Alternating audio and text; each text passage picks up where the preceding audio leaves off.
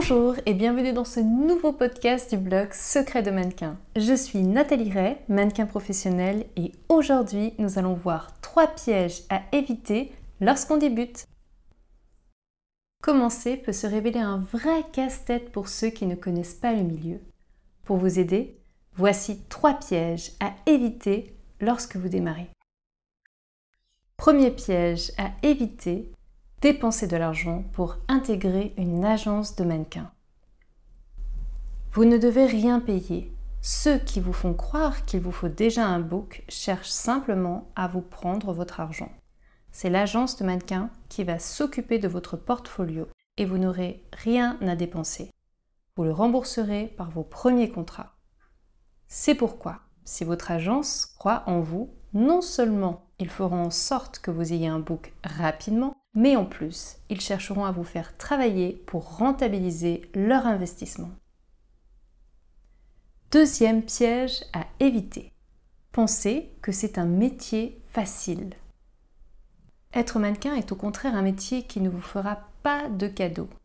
Il vous faudra développer de nombreuses qualités si vous voulez réussir. En effet, beaucoup de personnes sous-estiment l'investissement en temps et en énergie que ce métier demande. Tout le monde ne peut pas être mannequin. Ce n'est pas vous qui choisissez ce métier, c'est lui qui vous choisit. Les critères sont très précis et tout le monde ne peut pas devenir mannequin, même si on est considéré dans la vie normale comme très beau ou très belle. Les critères des agences sont très particuliers et parfois un peu incompréhensibles. Enfin, une fois que vous débutez une carrière de mannequin, il vous faudra être bien entouré et aussi être fort psychologiquement et mentalement. Les choses ne sont pas toujours aussi simples qu'on pourrait le croire et il faut être vraiment très solide pour tenir le choc. Par exemple, il est assez courant que les mannequins reçoivent des critiques sur leur physique. Il est donc essentiel qu'un mannequin soit en mesure d'accepter ces critiques sans que ces dernières ne viennent entacher l'estime qu'il a de lui-même. Troisième piège à éviter lorsqu'on débute, ne pas oser dire non. La plupart des mannequins débutent très jeunes et le mannequinat représente souvent la première expérience professionnelle des mannequins. Par ailleurs, les mannequins sont souvent très motivés lorsqu'ils débutent et sont prêts à tous les sacrifices afin d'aller le plus haut possible. C'est formidable, mais il y a malheureusement des personnes qui profitent de cela et qui vont faire croire des choses complètement fausses aux mannequins afin d'abuser de leur confiance et de profiter d'eux. N'oubliez jamais que si vous voulez que les personnes qui vous entourent vous respectent, il faut savoir leur dire non.